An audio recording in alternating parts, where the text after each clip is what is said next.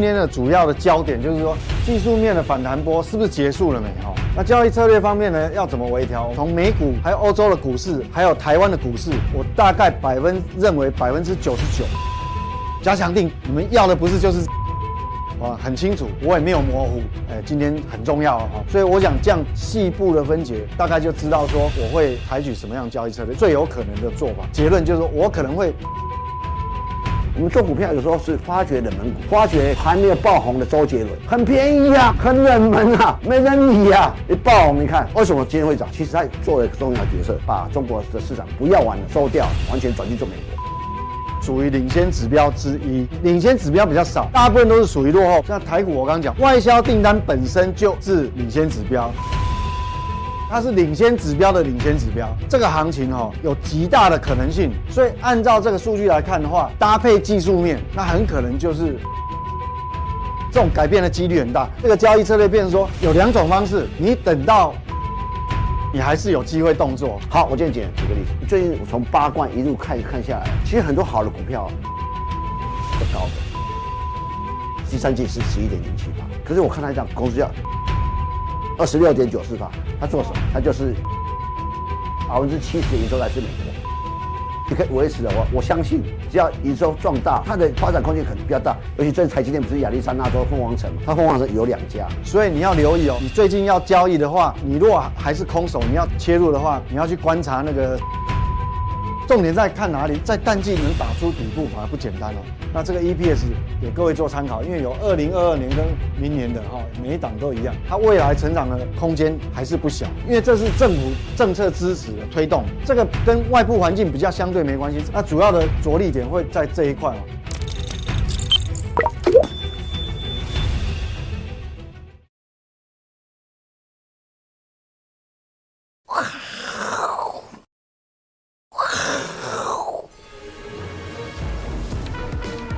欢迎收看，我是金钱爆。哎，今天，呃，大 K，哎，我们换个名字啊。今天万磁王不在，我直接跟各位报告。万磁，我什么叫万磁王？万磁，你不觉得他长得像万磁王？没有，那是那个哦哦，没有啊，那对啊，没有那个是不是我取的啦？是我们那个呃观众取的，是不是？万万磁王万磁王有事啊，所以今天呃请假一天。OK OK，对对对对，哎哎也也像哦。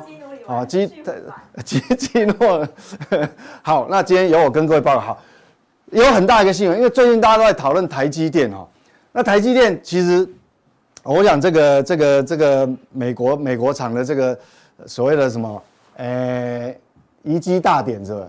对，好，应该是这样。好，那拜登也去了嘛？好，那我这个这个很多重要厂商也去，但是呢，我们讲说主要哈，张忠谋。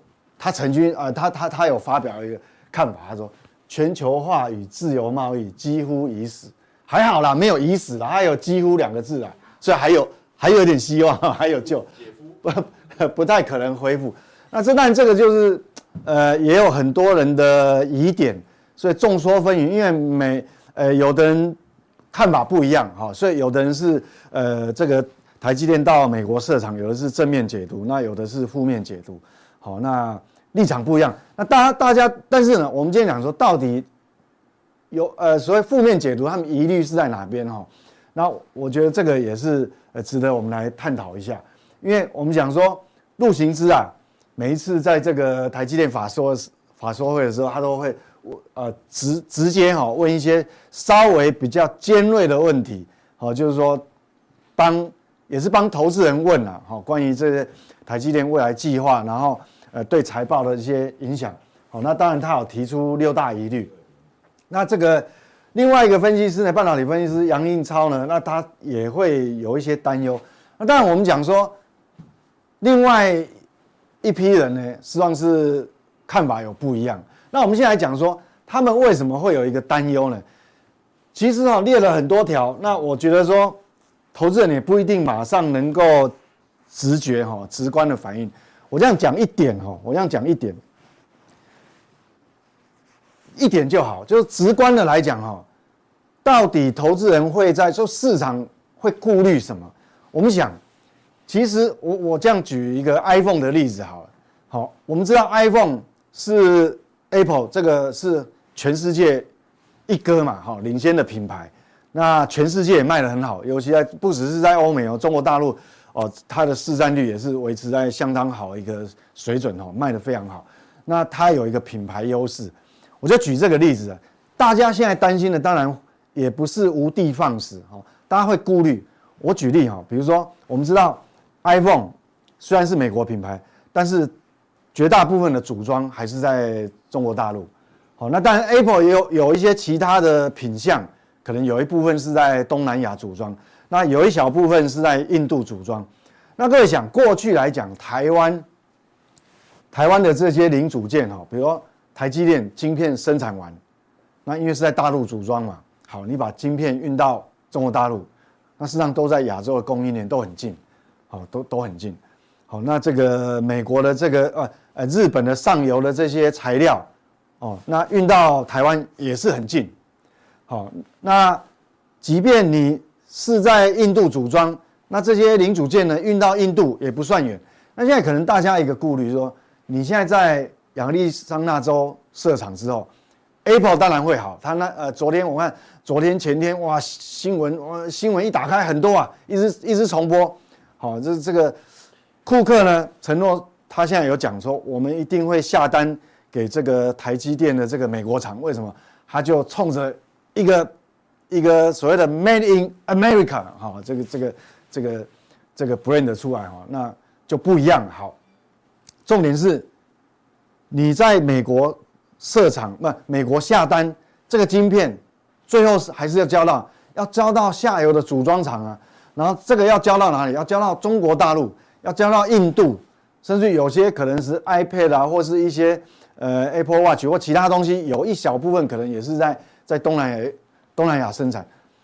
Anyway，不管哈、哦，那你想想看，本来是在台湾，这个供应链是是是交到中国大陆，交到印度，事实上这个供应链是距离比较近的。但是你现在在美国的话，你美国的。这个台积电，台积电在美国的厂生产完，要交到中国大陆，要交到印度去组装，然后再销到全世界。事实上，这个供应链哈，这个是拉长的，好，就是它旅行啊，好，它的 cycle 是拉长。所以我想哈，整个来讲，很多这个是顾虑的。第二点顾虑应该讲是什么？就是说，台积电建厂成本本来就比较高嘛。你看哦，它建厂用的钢筋也好啦，什么。呃，热压钢板、冷压钢，不管哦，就光建材的部分哦，其实就比亚洲这些报价哦，可能就已经快要接近翻倍了。所以它建建厂成本本来就比较高。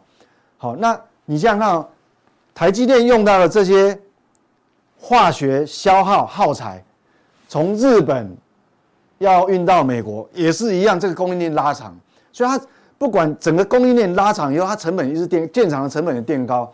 好，那人事的成本也垫高，所以这个我想这个是大家在顾虑，就第一个好建厂成本嘛。那我刚刚讲供应链拉长以后，你成本一定垫高，所以他为什么会讲说毛利率会影响？还有一个，你建厂成本拉高以后，可能市场的顾虑就是说，在你的未来的呃资本的这个就是折旧，哈，折旧摊提，因为每年摊提就会变高，所以这个是大家顾虑，也不是。没有道理，当然也有人讲说长线也算是正面解读，因为你把地缘政治的风险降低了，所以这个也是对啊。那不管怎么样哈，我们回到市场，投资人最关心就市场怎么看这个问题。我们讲说价格呢，它是很残酷的一种审判，因为金融市场有时候我们讲说哈，迟来的正义不一定是正义哦，因为它有可能价格反映当下市场的，因为这是市场。所有参与者，不管是大户，不管是散户，不管是法人，反正所有参参与者决定出来价格。当然这是比较短线，他决定出来，那我们就必须尊重。所以，我们回过头回过头来看台积电的价格，我们知道哈，呃，美美股哈，美股在十一月三十号是有一个长红棒，好，等于说那个所有费城半导体指数哈。成分股都大涨，那好，那是十一月，所以十一月三十号很关键。那十一月三十号的隔一个交易日是十二月一号，那十一月呃十二月一号台股怎么反应呢？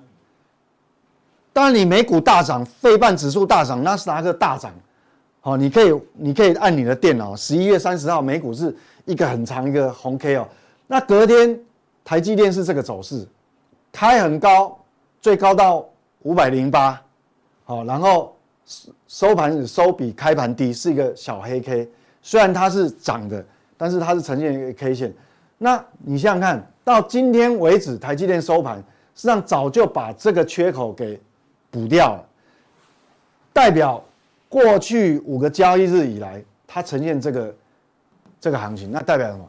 我们不管你是正面解读还是负面解读，不管怎么样，市场已经告诉我们哈，这是所有参与者决定出来。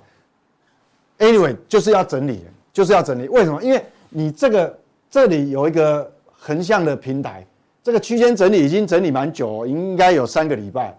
它目前为止是跌破的，那跌破来讲哦，那代表什么？市场来全市场参与者来解读，短线来讲，它是比较保守的，所以短线来讲，这个是比较不利的，这是投资人比较对投资人不利的哈。所以我我们讲也不用太过于去去争论，因为这个东西我们讲说，有时候金融市场。真的，我我讲短线啊，短线来讲，迟来正义不一定是正义哦，因为它股价已经反映成成是这样。那你如果你如果是，哎，短线交易的人，哦，那你的风险控管当然，哦，该怎么样做？哦，你你你有你的交易 SOP，你就要按照这个 SOP。你当初为什么看好它？假设你从基本面角度去看好了，那你就按照你的步骤。如果你是用技术面，因为技术面看好了跳进去的。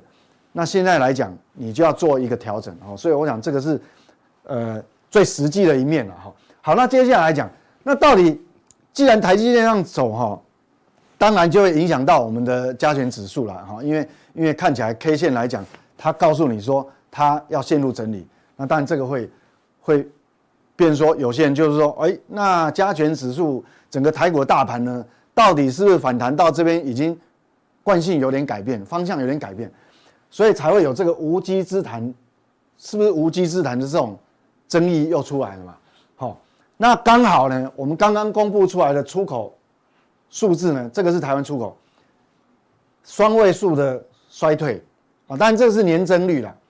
当然你如果比呃上个月来讲，它也是少掉很多了哈。所以说为什么你看哦，就雅股来讲，除了这个韩国以外，其实。台湾的表现确实哈，感觉大家讲说，哎，也没有什么重大的利空啊，好，那为什么哦美股也没有也没有什么大的回档？为什么台股就这么弱？那我想，你如果要严格讲，看来看去，大概应该就是可能跟这个有一点点关联了。好，就是说我们讲说嘛，出口还是这个大幅度的很明显的衰退哈，而且这个衰退哈，我想小编哦给我们这个图这是什么？这个红线是过去的一个，诶，我们讲说，它特别在这个衰退年增率 Y O Y 负十三点零八啊，它画了一个线，在过去来看很少遇到这么幅度这么高的衰退哈。那确实，这个也许是一个市场的疑虑，就是说，因为理论上啊，十一月过去以过去正常的状态之下啊，以二零一九年以前看，其实十一月还算是。传统旺季哦，哦，你说十二月那可能就是旺季已经过，但十一月应该还是传统旺季，会出现这个，那当然代表着基本面确实是有一些疑问。但是我要反反过来问投资人，其实我们过去这么一长一段时间哈，这个会不会意外？其实并没有意外，并没有意外，这个绝对没有意外。我已经帮各位追踪不只是一个月，而且超过两个月、三个月。为什么？因为我们从很多迹象。我们从领先指标，不管是国发会的领先指标，就是那个景气灯号，或者是说，呃，出口订单，或是台湾的 PMI，事实上这个都坦白讲，我并不觉得意外，我觉得很合理。好，这个早就应该可以预料得到了，所以我并不觉得意外了哈。这个出口出口啊，我想掉到衰退零零轴以下，我认为并不意外，而且我这边要大胆的预测哈。其实各位有没有看到，这是呃，这是今年的下半年，今年下半年是不是哦，没有，去年的下半年基期本来就很高，所以你这个掉到负的，其实如果以领先指标，我们讲说 PMI 的数据啦，还有外销订单数据，并不意外。而且我大胆预测是说，明年你也不要太乐观。为什么？这个是今年的下，这今年哈，这个是年终嘛，七月，好，明年的上半年事实上基期都是高的，你必须进到下半年基期才会掉下来。所以明年的 Y O Y 其实都不见得会，都不见得会很好。所以这个出口数数据哈，这个衰退哈，这个月不好，我认为下个月一样会不好。那是不是只有下个月不好？我告诉你，明年第一季到第二季可能也都不乐观。为什么？因为从这个基期看得出来。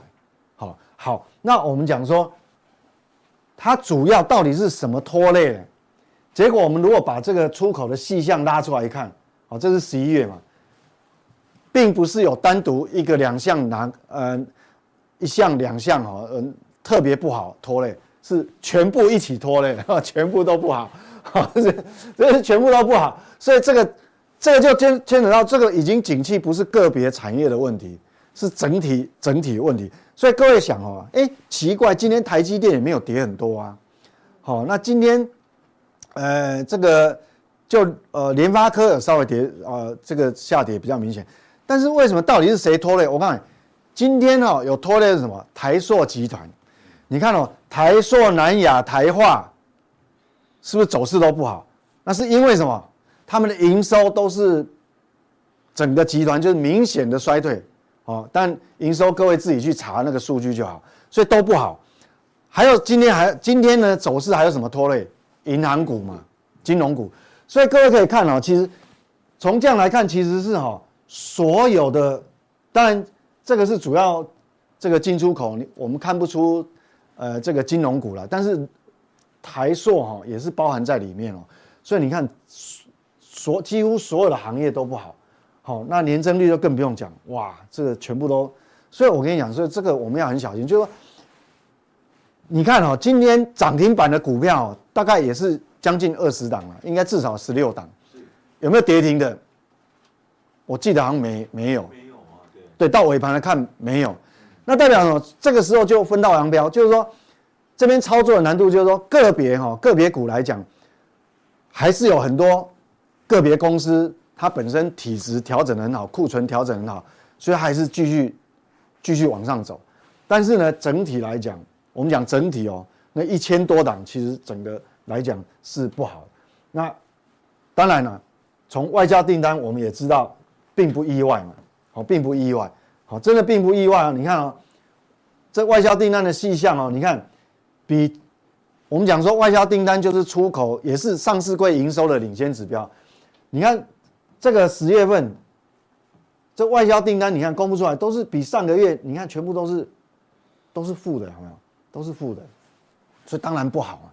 所以你说感觉有点意外，但是严格来讲，算不算意外？其实不能算意外。好，而且各位，你要你要很你要心里要有个谱哦，是不是只有这个月不好？我告诉你，下个月一样不好，因为我们从 PMI 的数据，PMI 是领先指标，好，国发会的那个也是领先指标，外销订单。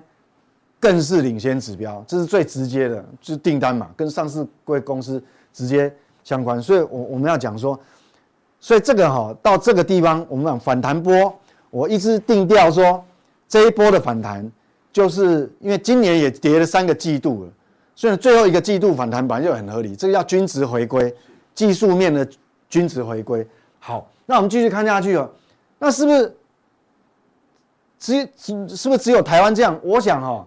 我们要关心我们的隔壁哈，因为这我们的出口依赖度很高哦，这是大陆的进出口年增率，你看哦，它一样，出口总值呢也是两位数衰退哦，十点六十点六个百分点，所以所以你要想说，其实哈，现在意思我要表达的意思就是说，在普通地方表达意思，就我们现在面临的是整个外部的环境本来就不好，而且这个不好不是只有我们不好，大陆如果不好。那台湾你能够独善其身吗？不可能，因为我们的我们出口到大陆的这个出口额啊，就大陆加香港嘛，占了整个我们出口的将近四成，大概还虽然最近几个月比重有往下掉，但是也还有三十七点五个百分点，三十七，三十七点五。好，这个是台湾出口绝对绝对金额哦。你看这个蓝色的是我们出口到大陆，这它是比重最高嘛。即即便它它快速往下掉，它占比都还有三十七点五，所以原本是四成。所以你要我我为什么我我很关心这中国大陆的那个 PMI，它不好不好，我们这就不会好啊。所以我们讲说出口数据不好，坦白讲我不意外，不意外。出口衰退我不意外。今天回档，坦白讲。我完全百分之九十九点九，我也不意外，因为它就是一个技术面的均值回归。我讲整体，好，不是个别产业，不是个别股。那你看哦，对日本、对东协、对欧洲、对美国，全部也都是都是下来嘛。那那这个就我们讲，真的不是只有我们不好。你看韩国，我们一直讲韩国是金丝雀嘛，韩国是每个产业哦。有汽车，有重工业，有钢铁，什么都很完整。有半导体，好，通通都有。结果呢，我们看到韩国哦，一个前二十天，他们有个常规统计前二十天的出口值。你看啊，这个蓝色的部分，好，这个这个是这样陡峭往往下，好不好？好，往下。所以你看哦，不是只有我们不好。那金丝雀，金丝雀早就死很久了，尸体不知道烂很久。所以，所以我要讲这个，我要表达就是说，这是就是我们的外部环境。所以这一波的反弹，当然我没有很积极的参与，也是因为我我们的外部环境确实是不好。那反弹波来讲，变成就是一个技术面的，呃，所谓的这个这个呃，我们讲均值回归，那这个不好抓，这只能从技术面的乖离，乖离到了反弹到什么时候，好，我们可以可以去去抓这个反弹的幅度。那我们看哦，这个是领先指标，所以我讲不是我们不好，这是。全世界主要地区的 PMI，你看美国是这个样子，欧元区是这个样子，英国、日本、韩国、韩国啊，哎，因为你乖离太大，它还有稍微反弹了。好，你看越南、巴西，好，其实连越南也不好。说真的，所以我们来看哈，这个东西各位参考。所以整体来讲，就我我要讲说，很有可能这个既然是技术面的反弹，那很有可能就是到这个地方就结束掉。为什么？因为你后面还要面对很很现实的问题嘛。它出口出来数据就不会好，接下来整体上市柜加总起来营收，它就是不会好，那、啊、你要它怎么好？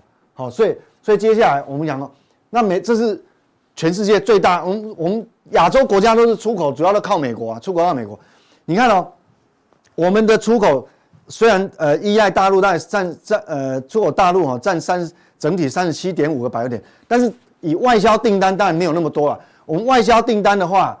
大概占这个我们整体的外销接单，大概呃大陆的话只有二十二个百分点，二十二还是二十三了。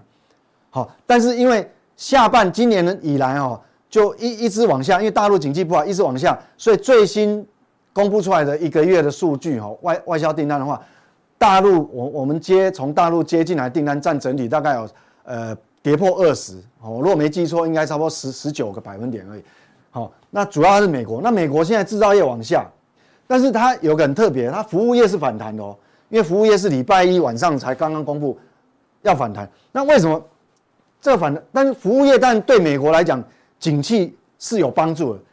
但是美国的服务业是大部分的亚洲国家是没有机会参与的啊。美国的旅游啊，美国的很多服务业，或是像也有高科技业的服务业，这个东西是我们。我们大部分都是制造业嘛，哈，制造业出口，这个是我们没办法参与的，所以我们只能看蓝色这条线。那蓝色这这条线确实不好。那各位可能会有一个问，哎，为什么？那美国景气为什么服务业是这样，制造业是这样？我想这个有差别哈。其实如果说你如果研究总体经济，如果研究比较深入一点，比较细腻一点，其实这个也不能讲意外。我今天要讲为什么不能，它不算意外。我们讲说现在不是要解封了吗？那全世界大陆是最慢解封的，所以大陆有部分的产业确实会受惠，所以最近那恒生也是很强嘛，入股蛮强。为什么讲不意外？美国哈，你看哦，这个是个人实质消费支出，红色的是什么？红色的是服务业。那商品硬体跟制造跟亚洲制造业有关系的是蓝色这个部分。那你如果直观，我如果这个黑线是我画的趋势，就是过去常态性的一个斜率就增长，它增长的增长的速度，增长斜率，这我画上去。我如果没有画这个，你看起来没有什么不一样。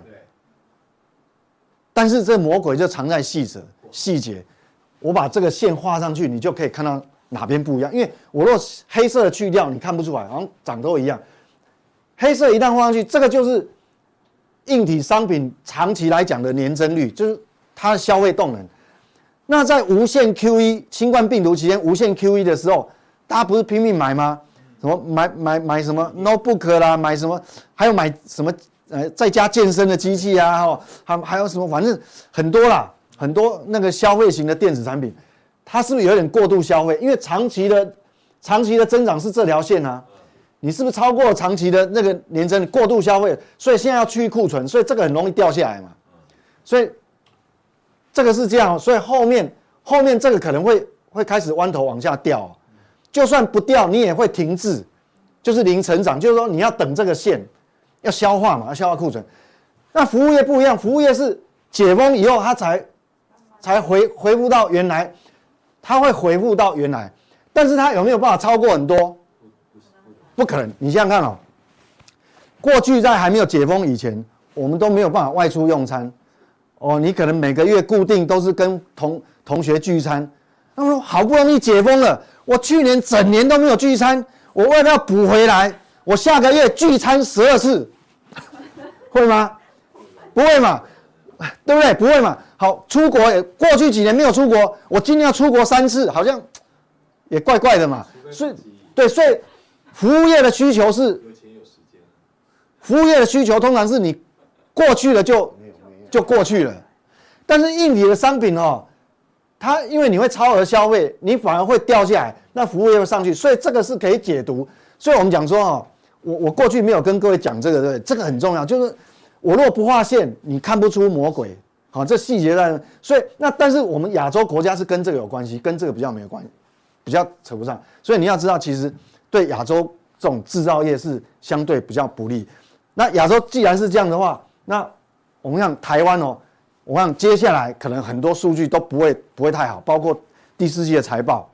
好，我想不半导体也一样。那主要是。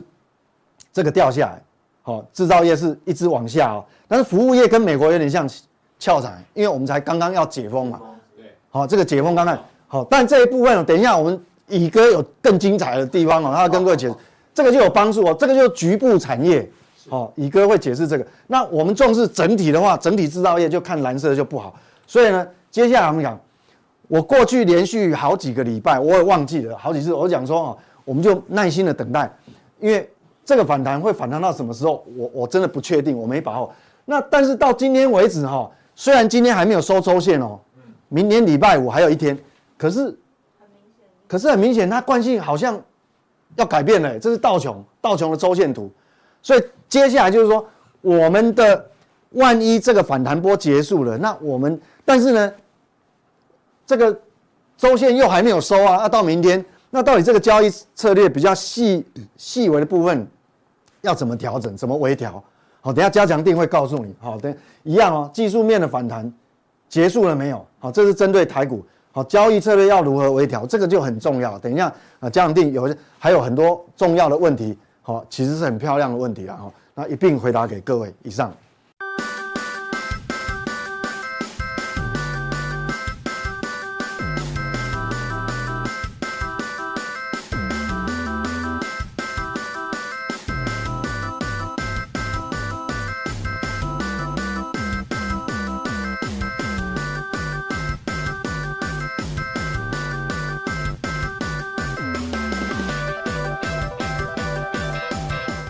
各位好，大家好，好 啊。刚刚梅森讲，我我讲个我中午的最实际的经验。我从南在来这边录我是金钱豹，其实这边在离永永呃永康街比较近啊，所以我我我很习惯去呃吃鼎泰丰，因为吃鼎泰丰是一个你再怎么再去鼎泰丰就不会有雷嘛，那就那就好吃的东西嘛，就是你喜欢的东西口味大概都不会变。我记得疫情疫情的阶段，但包括今年疫情的阶段，或者说今年这两年。呃，你知道没有观光客，所以呃，靠近永康街有一家老店，一个一个比较新开的店，其实都不用排队，就就随便。今天我跟大家报告，今天大概十一点四十五分去，去那个新的新的店，在靠近新金山南路那个，他说五十，请抱歉，五十分钟再来，要等五十分钟。哪一哪一家啊？哪一家？就鼎泰丰啊。对面新的那一家。哎，那那我看我跟你讲，应该这样讲哈。如果当时呃几年前这个观光客正常来台湾的话，像那个老店啊，那什么四五十分钟，那个那个那个那个人挤到那旁边的这个人行道都是人。那现在观光客还没大量来哎，就开始满了。啊，我现在讲的是说，其实服务业这就就最近呃美国 PMI 公布的服的服务业指数是往上走，就是说应该这样讲来说，这是的一一个解封或干嘛，就是说。美国现在最重要的一个热力就在这个服务业或吃吃喝这种东西，呃，这个东西会会比想象中的热闹，因为你要你要相对于中国大陆啊，最近的一个封城，你会发现跟中国大陆服务业跟中国大陆靠太近了，都不会很好。可是最近几年你会发现台湾很多的或者连锁业啊，都跑到美国去，美国刚开始像八十五度去到美国去，那又怎样？那小美国市场那有美国那么多东西，哎，发现很特别。大家回想一件事情哦，你现你现在想到台湾会想到什么？你现在想到台湾会想到什么？珍珠奶茶。第一个你想到台积电嘛？如果这哎，这 APEC APEC 那个张忠谋到 APEC 会场里面一坐下来，多少人要防，多少人要跟他鞠躬敬礼？我我我我我我我跟我跟大家讲，这种这种过去台湾没有这么高度的受到重视。当不管你派谁派，当你派派谁派派宋楚瑜派谁去的时候，包括萧煌奇那个年代，我们就这小媳妇坐那边，那张忠谋跟他太太坐那边，哦，每一个都在跟他打好打问打打打招呼，为什么？他就看中你台湾的经面，所以我我常觉得哈，就像我们刚才 mention 这个提到这个杨英超也好，也这个这个这个陆行之也好，啊，我跟我讲嘛，其实我们我们言论都可以去接受过做大家的的考验嘛。你看杨颖超有有讲讲过什么特别的吗？我说真的真的，我这是英文比较好的外资，我我我想讲这个吧。啊，我我我我不不是每次都对，那我提供一个一个一个一个想法。你要知道韩国李在镕前阵子到美国要盖，跟美国说我在德州盖几个厂，盖十一座，用两千亿美亿美金盖十一座厂。韩国人有说半导体去台化吗？没有嘛。那我们再讲一个东西好了。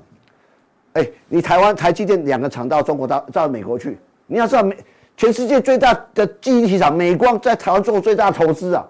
啊，你说啊，为什么美老美不说哦？我美光做到台湾，我我美光会不会完蛋？那美国人不会这样想啊！我我认为啊，台积电去美国叫投名状，投名状，提清楚叫投名状，很简单，我就是要跟美国这个阵营站在一起嘛。所以美国晶片化什么的，你你要理解这叫地缘政治、国际争霸的一个一个一个，你台湾站对站在这一边嘛？那你为什么有人说为什么不不站在中国那边？啊，照说中国那些中国每天打你，刚才跑这边，人家至少爱你嘛，这是最简单、最简单的逻辑嘛。那再来看，他讲说，台积电两个厂是分哦，现在开这个第一个厂哦，可能是四纳米，那四纳米大概二零二五年、二零六二六年完工，呃，二五二二零二二，对不起，第一个厂二零二四年左右会完工嘛，预计嘛，啊，盖完第一个厂才会盖第一个厂、第二个厂嘛，啊，第二个厂最终上面三纳米，他现在讲三纳米是很先进制程。啊，拜托，台湾现在新竹宝山要盖两纳米厂，桃园要盖一纳米厂，哦，再来讲，他们讲说那两个美国两个厂盖完是六十万片嘛，晶圆嘛，你看去年二零二一年台台积电年报，台积电去年多少晶片吗？一千四百万，四百到一千五百万片晶片，那相对六十万片，一千四百五十万片，你说这怎么去这这半导体怎么去来换？说拜托，按照说啊，几千一两千个工程师。啊，拜托，这台积电有多少人？六七万人以上，啊，发一两千个去，啊啊，你觉得会很差？所以你为什么在我们的台湾很多的奇怪言论？我包括这些外资，我不晓得。哎，我就讲再讲最后讲一个，其实台湾生产晶片是最便宜的。那陆行之讲过一个东西，他说哈，他讲说 A 公司啊叫 AMD 嘛，在卖一千块的的的晶片里面有五五五百块一半，五百块是呃半导体的的，的成本。啊，半导体成本其中要付给台积电四百块，那四百块什么意思呢？啊，台积电毛利率五十趴嘛，等于说台积电做一个这个这个这个一千块，嗯，架构的台积电的成本是两百块嘛，你要就就两百块美金嘛，你知道 Intel 多贵吗？Intel 一样做一千块的东西，半导体成本是五百块，可是它付的半导这个半导体这个晶圆代工这个给 Intel 它这个这个厂多少钱？四百块。所以说，比如说台积电做一个晶片，台积电是两百块，那那那 Intel 四百块。啊，Intel 什么？这个秘方不是我抄抄那中药秘方跳起来就就会，你这个需要。真正台积电为什么他们讲台积电在台湾才叫台积电？黄仁勋讲的吧？M 这个 M M C 讲台积电在台叫台积电，因为我们去美国那两个厂干嘛？就叫投名状嘛。你要理解，那要而且台积电成功不是只有台积电，台积电的化学原料，当然美当然日本来自日本 S 模 S 模在台湾怎么扩大投资？但荷兰怎么说？为什么 ASML 最先进制程在台湾？啊 S 荷兰不说我 S 模去去荷兰化？我还你公务也没有这样讲话的，真的。所以就觉得台湾很奇怪的，这这个新闻都这这这边这边政治新闻呢，变成这叫政治新闻啊！这个大概如果我们这个搞不清楚，你别让他探紧。我们我我讲不一定对，但但我觉得可受公平啊！我今天讲的可受公平的事情啊，啊，就说所以你要知道，所以那时候杨这个陆行就说啊，你 Intel 要降低成本，就就到台湾设厂，你就降低成本了，就这么简单的嘛？那我去我去不去那个就叫投名状嘛？改改名过两个，我改卡到底的，就这么逻辑这么简单嘛？所以你把它想太复杂，所以复杂总复杂东西不要太，我们要把复杂东西简单化。但简单东西真的不要复杂，我要讲你们大概都懂。好，现在我又回到一个事情，其实我我讲很多股票市场也是一样，我们我们我其实我我我我一直在喜欢买那种低档的，冷门一点。为什么？冷门因为为什么叫冷门？冷门价格比较会比较便宜嘛。你想想看，我们买车就好了，冷门车不是要便宜，但折那另外一回折旧可能没有，对，嗯。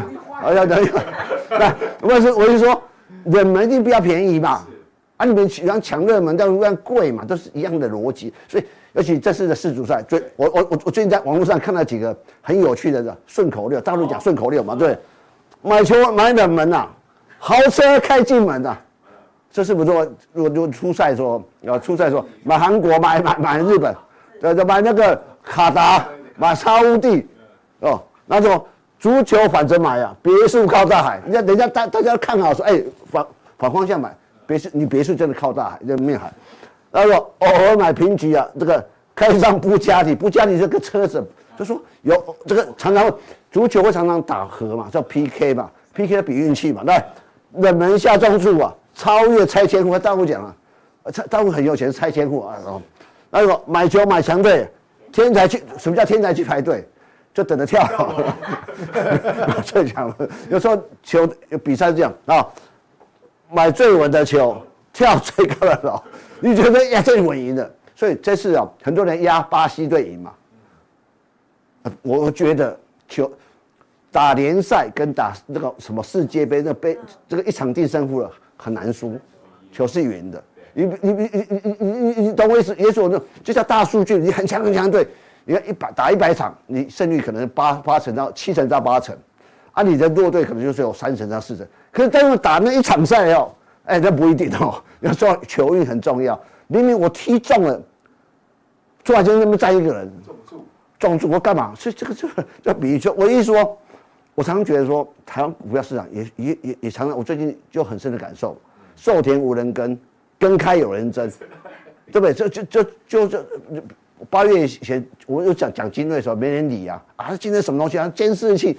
哦，现在每个人讲精锐，所以我那上次不是跟你讲说，我看我们讲八冠之后，我相信那像像很多人讲八冠，啊，不是八冠了，八人家八冠是什么？是不是日本？是不是寿司店吃八冠？你给你妈不是？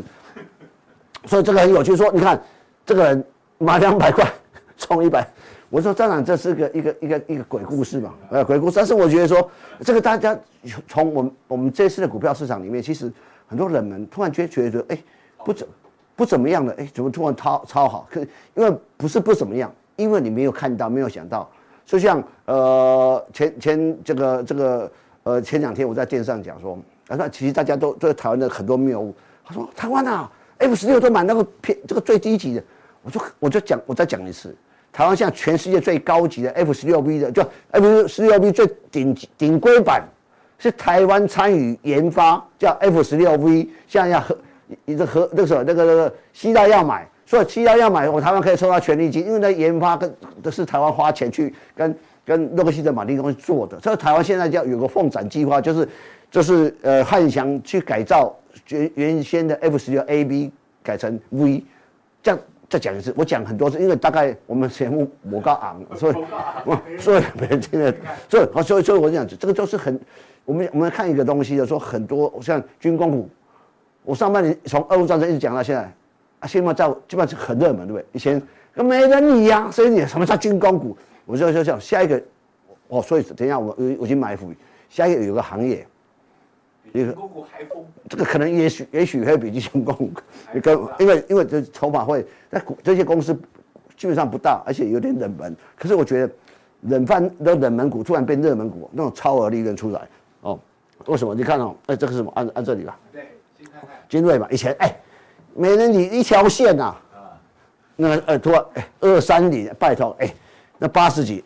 我们如果如果如果再去把我们这个把几个月前七八月那个那个我是金报拿出来看，大概就知道。来，那时候我们讲今天上去买利端嘛，就复复制贴上，这是最笨的投资法，不用太聪明，人摸熊跳，哎，买大概一百多，从六十几到一百多，啊，那你说我也没办法，比如说啊，你要怎样？好，所以所以这些个股哦，那得得得得得，所以讲讲八冠。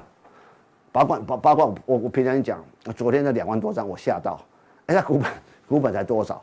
股本股本这个这个才这个六亿多的六亿多股本，那那那个那个有点大了。但是我我还是觉得说，因为它被被公布，呃，上个月十一月呃单月的结算的自结获利是零点八二元 EPS 嘛，所以今天又涨停板。但我这样讲说，成交量能放能缩才是股票大涨最重要的的的原因嘛。那现在这个这个八冠八冠，我是说。呃，它可以有贴上所谓的防弹衣的军工题材。我上礼拜在这边讲嘛，上礼拜四嘛，哦，或者礼拜五又开就开始涨停板。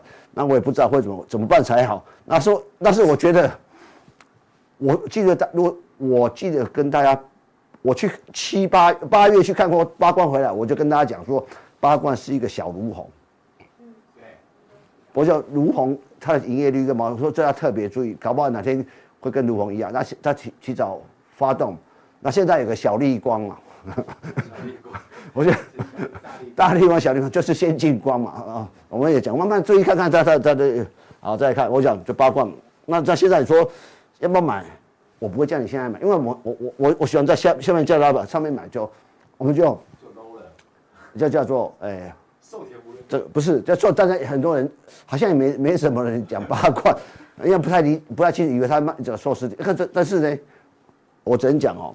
这叫降让利润奔跑嘛？如果有就继续看嘛。那那那那就是如果说你有的话，把成本拿回来嘛，剩下跟他拼了嘛，就看他拼到哪里。我真的不知道，就我的逻辑是这样。那现在这是什么东西？哇，军工啊，军工来刚刚提到嘛。我一直觉得全讯什么时候轮到我不知道，因为他其实他他前三季呃上半年应该这样，因为他投资金融股，讲白了就金融股投资金融股，给搞嘛，亏钱嘛。在营业利率就四十四十趴以上，它很好的公司。但是我说人不要假会哦，你做自己熟悉。万一想说钱多做点股票，想说很多人讲金融股可以存股，谁跟你讲金融股可以存股？哦，存股是什么叫存股？我跟大家大大家讲的是，你买的股票涨了五成一倍，你卖卖卖卖把本钱拿回来，剩下股票都要存股。哦，这是一种方式嘛？你懂是吧？那那你不是说哎，我就想六百块钱有人讲台积电要存股，像金融股要存股。我就我我我我就跟大家讲，你问那些存股人，到底他有没有存过股？就是这这样的逻辑嘛。那在我看，一样，朱总最近也就哎这样，就最近要看他营收嘛。因为我录音的时候营收没错，我就觉得说，你去去你去看那个昨天那个那个那个汉翔的法说会，他讲说航空业在未来几年会大好。所以我现在跟你讲，如果你要买美股，去布局波音，波音。呃，疫情前最高四百多块美金，现在还在一百七十几、七七十到八十之间。那你想看哦，因为疫情爆发跌到八十几，那回到一百七、一百八。然后我我的想法，他说未来的这个情况，也其实现在航空业为什么波音的飞机会出现生产的一个稍微慢一点，因为人工的问题嘛。啊，对啊，第二个对航空公司来讲，因为这段两年多，很多机师有的刚好不干了，不做，那机师的显示，机师要。On duty 做工作很很麻烦，机师每几机师每几个月要做一次体检，体检不过不能就就不能飞嘛，所以很逻辑很简单。你现在经过两年多，很多机师体格或体质或体身体身材那个体脂肪都多，什么血压都高了啊，需要这机师要培养是要需要时间的。再过再给给他这些时间，我认为波音回到三百块美金以上很容易的。然后这就要我我我的想法，这就是明的明白，不管摆一年或摆两年、摆三年，波音要赚到钱很容易。你有没有这心去赚这个钱？如果你有心在赚，波音要赚要股票要赚五十五十要赚五十趴到一倍，很容易的，真的。不然这过若干年，我要讲波音一定可以买，这是这是我的想法。因为全世界坐飞机就航民航机就两家，一个空巴就波音啊，摩边安诺，你会不会都去跟？不会嘛？你不会买以前苏联加一苏联家一流生嘛？你不会买苏联的嘛？再看，我讲汉翔也是啊，它形态是这样子。那说有人说汉翔形态这个股性很烂啊，股性本来就烂，可烂有烂的，烂到后来会 会物极必反，对，就这样。哎、他是老大，人家，军工，台湾军工老大是他、欸，你不要忘了哦，这是很重要一点。说为了到若干但某个时候，他起码有个补涨嘛。我认为最最差的情况就是这样，所以所以慢慢来看，好。我们我们该开始听到我，我觉得有有个东西要开始又来了，这个东西是什么？我们加强力再再来跟大家报告，因为加强力，因为要看这个要钱的，所以好，好吧，谢谢大家，谢谢。